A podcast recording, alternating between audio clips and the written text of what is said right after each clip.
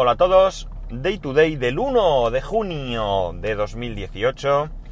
Son las 8.58 y 21 grados en Alicante. Bueno, lo primero, el amigo Juanjo ha tenido la... no sé cómo llamarlo, paciencia o qué sé yo, de contar cuántas veces dije yo ayer en el podcast, vale. Muchas fueron, porque hasta yo mismo me di cuenta. O sea que... Eh, telita. Eh, la verdad es que no sé si esto es habitual en mí. Eh, este E que estoy haciendo ahora también me parece que sí que es habitual. La cosa es que, como digo, yo no sé si que yo diga vale tanto es habitual. Vosotros seguramente os habréis dado cuenta mejor que yo. Mm, mm, todos tenemos nuestros, todos los que grabamos podcast tenemos nuestros nuestras coletillas, nuestros, mm, yo qué sé, repeticiones. Y bueno, pues eh, la mía puede que sea ahora, vale. Creo que en otras ocasiones ha sido otra. La cosa es que lo contó y sin contar, eh, bueno, fueron, yo, la palabra vale salió ayer 28 veces. Tres de ellas eh, fueron para cuando yo dije que me estaba repitiendo, con lo cual inconscientemente fueron 25 veces. O sea, la verdad es que un número muy, muy, muy alto. En fin, no sé si podré quitarme esta manía porque, bueno, eh, mm, es más que evidente que yo no soy un profesional de la radio, yo no soy un profesional de la locución, yo soy un, tipo que se ha lanzado aquí a hablar de sus cosas y por supuesto no tengo ninguna preparación. Y el hecho de que lleve tanto tiempo grabando eh, me puede mejorar en algunos aspectos pero tampoco es que yo le dedique una especial atención a, a todo este tipo de cosas, ¿no? Yo creo que seguramente si escucháramos los primeros podcasts, pues ahora mismo hablaré más fluido o lo que sea, pero, pero bueno, intentaré, yo que sé, a ver si soy capaz de, de, mejorar un poco, en, sobre todo en estas cosas, porque son un poco, me imagino que a lo mejor cansinas para vosotros. Bueno, a lo que voy. Recordáis que ayer os hablé del tema del router misterioso y la película sigue. La película sigue y pinta regular. Bien, yo ayer tenía que hacer algunas cosas, así que fui a la academia más tarde y realmente eh, llegué allí pues casi a una hora ya de cierre, pero tenía que, primero tenía que llevar unos papeles a, mi amigo y segundo eh, tenía que... Mm, quería ver un poco el tema del router. Bueno, me puse a mirar, me puse a remirar, me puse a buscar, hice mil cosas, a habilitar, o sea, deshabilitar Firewall, firewall del, del, router, habilitarlo, probar, quitar, poner, pegar, borrar, suprimir, yo qué sé, todo aquello que se me ocurrió que yo podía hacer para intentar solucionar este problema. No había manera, aquello no tiraba para adelante y se me ocurrió eh, reiniciar el router por aquello de, eh, qué sé yo, a ver si se había quedado algo tonto ahí enganchado, alguna tontería, yo qué sé, alguna de estas cosas que pasan algunas veces en informática y que la premisa primera de todo buen técnico es apagar y encender. Yo lo hice, me puse a mirar cosas conforme se reinició y entonces me dice mi amigo, dice, oye, no puedo navegar. ¿Cómo que no puedes navegar? Bueno, antes de todo esto, eh, comprobé también el firewall del, servidor. Eh, estaba desactivado, por tanto nada. Aún así lo activé, nada. Abrí puertos y hubo dos cosas que observé.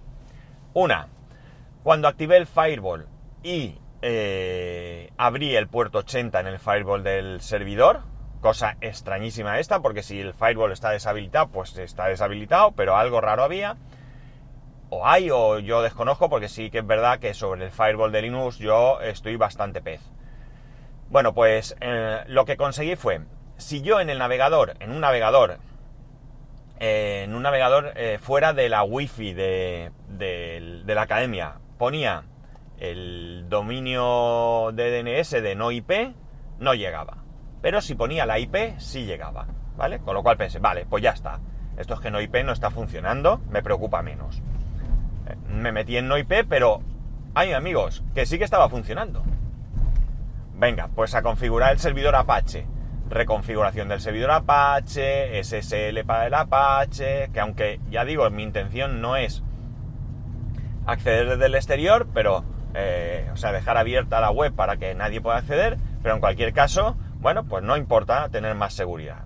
Activar SSL, el virtual hosting, o sea, el host virtual con la dirección de, DNS que el tal, bueno, mil cosas, nada, aquello no tenían, no tenía narices a, funcionar. De hecho, ya hubo un momento en que si yo ponía la IP en el navegador, eh, desaparecía la IP de la, de la que yo había puesto y me aparecía ese dominio que yo había creado en no IP. Es decir, las redirecciones funcionaban, o sea, que aparentemente eh, parecía que estaba muchas cosas bien, pero seguía fallando.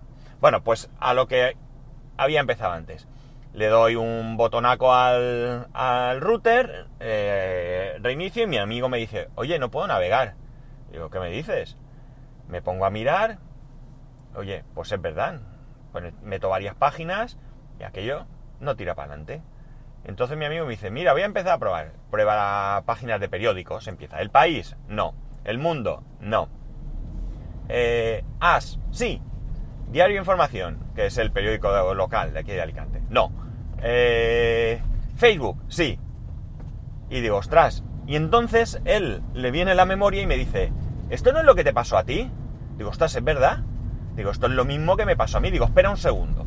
Me conecto a mi VPN, que sí me deja, ¿vale? Sí me deja conectarme a mi VPN y todas esas páginas por las que no se podía navegar desde allí, ya se puede navegar. Con lo cual hay conexión a Internet. Con lo cual tiene toda la pinta de que pasa lo mismo que a mí. Vale. Google. Blacklist IP o lista negra IP. Encuentro algunos servicios y ahí estamos. Sale que la IP de mi amigo, la IP de la academia, está bloqueada en algunos sitios. Claro, no está en todos, pero basta con que esté en un sitio con el que tu tráfico pasa siempre, o muy habitualmente, o mucho de ese tráfico, para que no haya eh, transferencia de datos. Pues nada, yo me pongo a mirar cómo desbloquear IP, qué tal, cómo borrar de blacklist, que si sí, que si no, que si manda un correo, que si no lo mandes, que si no se puede, que si sí se puede, que si cambia tal, que sienta por SSH al servidor cosa que yo no puedo hacer porque el servidor es de Vodafone y ahí evidentemente yo no tengo acceso a SSH, bla, bla, bla, bla, bla, bla, bla. La cosa está chunga, tienes que llamar a Vodafone, compañero. Y me dice, es que me da mucha pereza. Digo, voy a, pero es que no hay otra solución. Digo, ya sé lo que te van a decir, pero bueno. El caso es que él llama por teléfono. Eh, y sale una locación automática. Bueno, él tiene dos contratos con Ono Vodafone. Uno es personal en su casa y otro es de empresa o autónomo, no sé cómo es, que es el que tiene en la academia.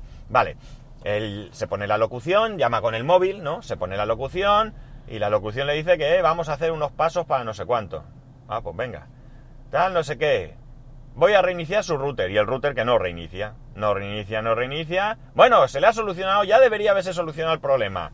Si no se... en 10 minutos le llamamos para verificarlo. Claro, en ese momento mosqueo que no veas. A mí no me han reiniciado nada, esto es una vergüenza. El caliente, ya está un poco caliente con Vodafone por otros motivos, ¿vale? Pero, bueno. ¿Qué pasa? Que, eh, claro, luego cayó él en la cuenta de que probablemente, como había llamado con su móvil y ese móvil está asociado al contrato de su casa, pues a lo mejor habían reiniciado el router de su casa. Pero bueno, a los 10 minutos llama y eh, bueno, pues ya habla con esta persona, empieza tal, yo ya me tengo que marchar y digo, bueno, luego me informas a ver cómo ha quedado la cosa. Bueno, esta persona empieza a hacerle muchas preguntas, vamos a hacer esto, voy a meterme en el router, borra la caché de Windows, una tontería porque habíamos probado con Windows, con Mac, con teléfono iOS, con teléfono Android, nada, o sea, no tenía nada que ver con las cachés ni con nada, además que ya sabíamos lo de dónde iba, él no dice nada de bloqueo de IP en una lista negra, y aquel, por lo visto, luego mi amigo me llama y me cuenta qué ha pasado. Bueno, pues efectivamente esta persona, eh, a diferencia de la que a mí me atendió en primer lugar, que no fue, no fue capaz de descubrir este problema, aunque sí que es verdad que me atendió bien y me derivó a un individuo, lo voy a dejar ahí, y eh, bueno, pues lo que le dice esta persona es que, bueno, que en principio, pues que deje el router apagado toda la noche y que hoy, pues a ver si hay suerte y la cambió la IP. Pues hombre, no es solución porque yo he estado leyendo por ahí y no suele pasar. Lo que me parece ridículo es que ellos no te fuercen un cambio de IP, que sí se puede, que se puede forzar un cambio de IP. No podrá hacerlo el que te llama por teléfono, no lo podrá hacer el del siguiente nivel que me llamó a mí, pero seguro que hay alguien que puede forzar un cambio de IP, porque si no apaga y vámonos. O sea, sería increíble. Bien, la cosa ha quedado así. Hoy él probará. Eh, la verdad es que me ha dicho que hoy tiene un día muy complicado a nivel trabajo, con lo cual no sabe cuánto tiempo puede dedicarle a toda esta historia. También es cierto que necesita internet, pero bueno, es lo que hay. Eh, yo le he propuesto una posible dos posibles soluciones, ¿vale?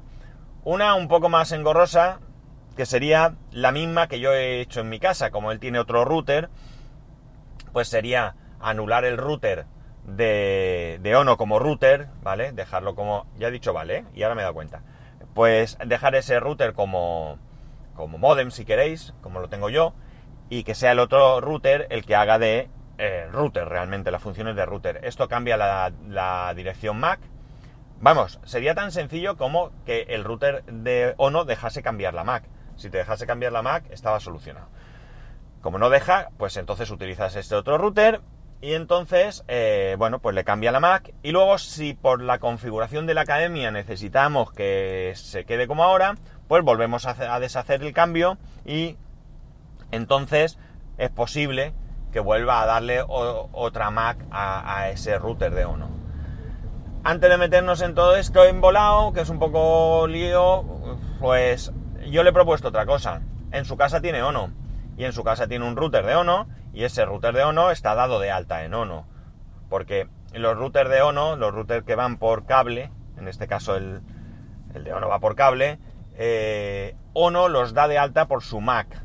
Entonces, como los da de alta por su Mac, si tú conectas un router que no está dado de alta, no te da internet. Entonces, a lo mejor ahí no funciona. No lo sé, también podría probarse. Pero lo más sencillo es que él coja esta mañana, coja el router de su casa, el router de Ono, el router de cable de su casa, se lo lleve a la academia y lo conecte allí. Sin ningún lugar a duda le va a dar otra IP. Ya podría navegar, ¿vale? Entonces, y vale otra vez.